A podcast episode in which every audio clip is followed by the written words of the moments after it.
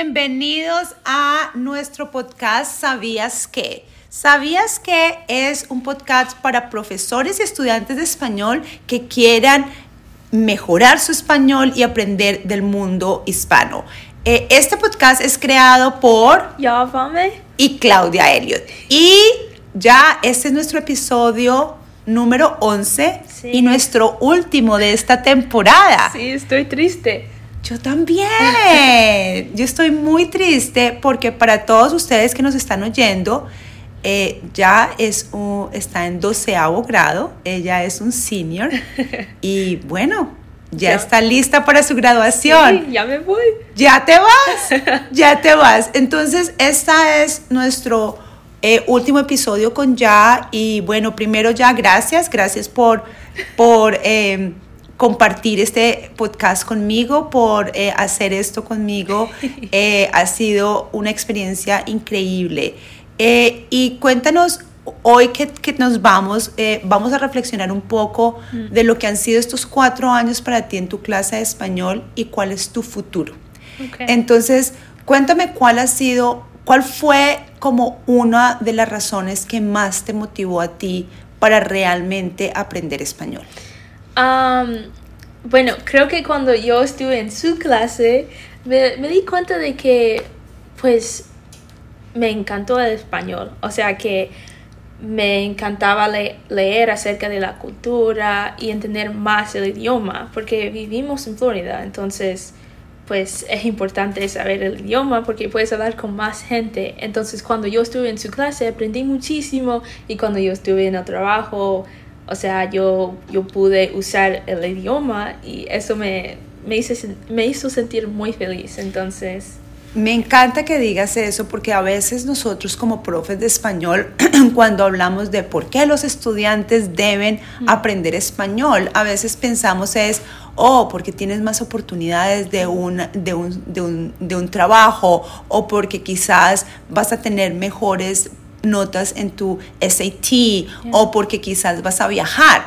Pero realmente yo pienso que la razón número uno para un estudiante en los Estados Unidos de aprender español y en cualquier parte del mundo es que hay personas que hablan español exacto. a tu lado. Y, y tú puedes hablar con esas personas y aprender de esas personas y ayudar a esas personas cuando tú hablas español. Entonces, me encanta, me encanta eso.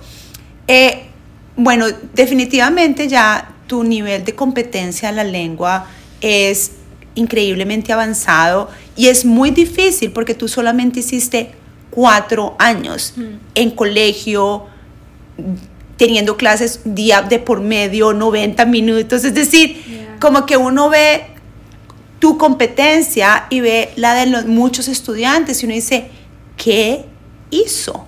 ¿Cuál fue la píldora mágica?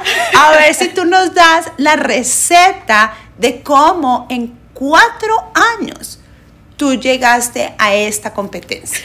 Bueno, señora, es una historia un poquito, pues, chistosa. Porque- chistosa, ¿qué es chistosa? Like funny. Ajá, ajá. Entonces, pues, ok, en el año pasado, en enero, yo estaba en mi carro, like, justo antes de, o sea, acabamos de regresar de las vacaciones de invierno y yo estaba en mi carro a punto de entrar a la escuela y estaba buscando una palabra en español, no me acuerdo, pero vi una, eh, ¿cómo se dice? Like ad, advertisement. Una, un anuncio, un, anuncio. Gracias. Vi un anuncio en Reddit acerca de una aplicación que se llamaba Hello Talk. Entonces estaba como, wow, yo puedo hablar con nativos en español, entonces claro, debería descargarla. Y lo hice y pues me encontré con muchísimas personas y yo estaba enseñan, enseñan, enseñándolos. Ajá. Así, gracias. enseñándoles. Gracias. Enseñándoles acerca de inglés y ellos a mí acerca de español.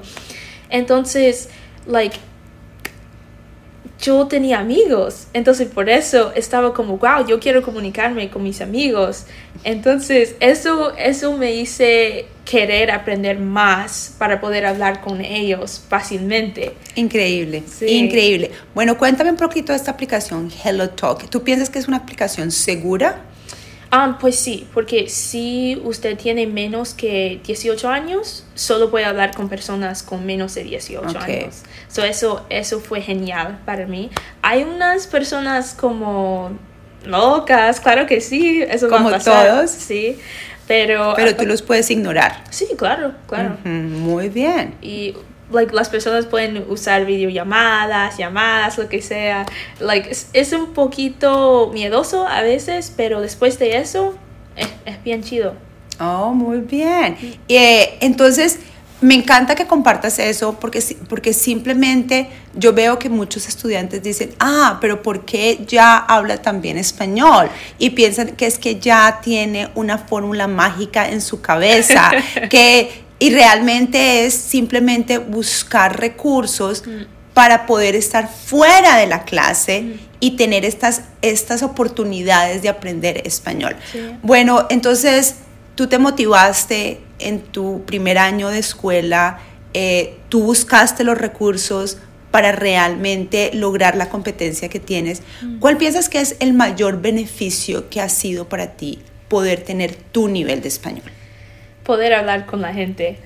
Eso ha sido genial, porque ahora yo voy a una iglesia hispana, pero no solo por aprender español, porque estoy allá para like, aprender de Dios, pero es como algo diferente. Yo puedo comunicarme con ellos y ellos me entienden a mí. Entonces podemos hablar de lo que sea y hay muchas personas que yo he ayudado y eso, eso me hace sentir muy feliz. Like, hay muchas personas allá que no hablan inglés y yo puedo comunicarme con ellos. Eso es como, wow, ¿en serio? Y pues, eso, eso. Yo pienso que para mí, eh, por ejemplo, Kenny, nuestro, tu compañero, me dice que él va a ser un minor en español Yeah. y él va a ser enfermero. Y yo, Kenny, necesitamos más enfermeros que hablen en español. Exacto. Y Alex me está diciendo que él va a ser un minor en español. Y yo, Alex, necesitamos más doctores que hablen en español. Entonces, cada persona que decida hablar español o francés o el idioma que te interese, realmente es, es para lo que tú dices, es para, para hablar con todas esas personas que viven a nuestro lado. Y ayudar. Y, ayudar y aprender. Entonces es como lo que tú dices, es una relación eh, de lado y lado. Eh, bueno, ahora hablemos de tu futuro. Cuéntanos a dónde irás, qué estudiarás eh, y cómo será, cómo será ese futuro, cómo te sientes de tu futuro. Um, bueno, yo me voy a Duke University en Carolina del Norte. Um, y pues allá yo estoy pensando en estudiar em, políticas públicas Ajá. y también relaciones internacionales con un enfoque, Enfoque. enfoque, gracias, en Latinoamérica. Entonces con eso voy a estar tomando clases de español, claro que sí. Pero me siento muy feliz. em, yo quería irme a Miami, eh, pues, pero eso no funcionó. Creo que yo debería estar en Duke. Entonces, pues sí, allá voy a querer como desarrollar mi español, pero también aprender otras cosas, porque hay que aplicar el español a otras cosas, como las cosas que quiero estudiar. Definitivamente, definitivamente. Bueno, felicitaciones. Gracias. señora. Felicitaciones, porque ir a Duke no es fácil y tú lo lograste por tu trabajo, o sea que felicitaciones. Muchas gracias. Eh, ¿Qué es lo que más te emociona de, este, de esta etapa de tu vida, de, de esta nueva etapa de tu vida? Um, pues empezar de nuevo, es, eso es, porque acá creo que, like, wow, es, esto es difícil porque nunca he hablado de esto, pero es como que acá soy una persona, pues tal vez buena, pero quiero cambiar unas cositas y quiero, quiero que la gente sepa de eso. Y acá no puedo como cambiarme así. Entonces necesito un tiempo para poder cambiarme y empezar de nuevo. Entonces eso va a ser el, ver- el verano para mí. Like, entendiendo lo que, lo que quiero ser y, o quién quiero ser así y pues hacer todo lo que puedo para ayudar al mundo. Eh, me encanta. ¿Sabes qué? Ya muchas personas me dicen a mí, ¿cómo fue cuando tú eh, saliste de Colombia, llegaste a los llegaste a los Estados Unidos Mm. y terminaste con una profesión diferente. Mm. Y entonces yo pienso que lo que tú estás diciendo fue lo que me pasó a mí. Y es Ah. que fue una oportunidad para empezar de nuevo. Mm. Y muchas veces cuando estamos alrededor de nuestra familia y de nuestra comunidad, nosotros damos el siguiente paso que tenemos que dar, Yeah. porque eso es lo que se supone Yeah. que tenemos que hacer. Entonces nosotros nunca nos, de pronto nunca paramos y decimos, esto es realmente lo que quiero, esta es la persona que quiero ser. Entonces para mí fue eso y me alegra que tú estés tomando esta oportunidad porque pienso que yo me demoré un poco, o sea, que me alegra que tú estés tomando esta oportunidad para conocerte más. Eh, cuéntame cuál es esa gran cosa que aprendiste en tus cuatro años de, de, de bachillerato? O sea, ¿qué fue, qué, qué es lo que estos cuatro años te han enseñado más? que escuchar es importante. Porque pues acá yo, o sea, he conocido a muchas personas en, las, en esta escuela, pero siendo like asistente de maestra en los servicios de los estudiantes, yo he podido hablar con todo el mundo, o sea, los, los administradores, Dores. gracias, ah, también los maestros y eso pues, y también los custodians, ¿cómo se Ajá, dice? sí, sí, las personas, los, los empleados de la limpieza. Mm, Sí, con todo el mundo. Y he aprendido muchísimo. Hay un señor que me había enseñado acerca de la vida, acerca de trabajar duro. Y pues claro que sí, mis papás me enseñan esas cosas, pero oyéndolo, like, like, escuchando esa cosa de otra persona es bien fuerte. O sea, like, te va a impactar muchísimo. Entonces, um, eso, like, pero también no hablando, escuchando lo que la gente quiere, like, contarme. Eso para mí ha sido, pues, genial. No, no hay algo que compare a eso. Es así, escuchar es tan importante. Y ah, por algo, por alguna razón nosotros tenemos dos oídos y una boca, ¿cierto? Yeah. Por alguna razón. bueno, ahora demos un consejo. ¿Qué consejo tú le puedes dar a todos los estudiantes de español eh, que están escuchando este podcast sobre cómo pueden, cómo pueden, porque aprender español o aprender una lengua es difícil, ¿cierto? Es frustrante, eh, siempre hay palabras que no sabemos o no entendemos, a veces nos sentimos perdidos y tú dices, "Ah, esto está terrible. Entonces, ¿qué consejo le puedes dar a estos estudiantes? Um, puedo decir, haz lo que a ti te guste, pero en español. Entonces creo que con eso, eso te va a ayudar a desarrollar el español haciendo, pues, ok, tal vez digamos que a ti te gusta como escuchar música. Vamos a decir que escuchas música en español y a ti te gusta el ritmo y estás como, wow, a mí me encanta. Entonces quieres, quieres saber lo que están diciendo.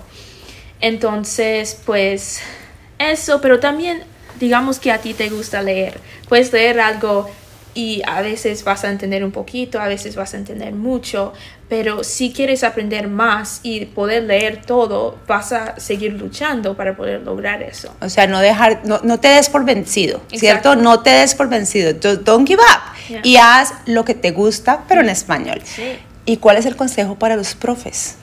¿Cuál es el consejo para los profesores, ya como estudiante, desde, desde la perspectiva de un estudiante? Y yo también estoy aquí escuchando muy bien, ustedes no van a pensar. Voy a decir, habla, o sea, hablen con sus estudiantes, porque parece que a veces hay uno que no quiere aprender nada, pero como lo noto, señora Elliot también lo hace, siempre, like, ella no es la que, like, oh, wow, perdón, ella no es la que va, like, oh my gosh, wow. Eh, ok, ok, voy a intentar.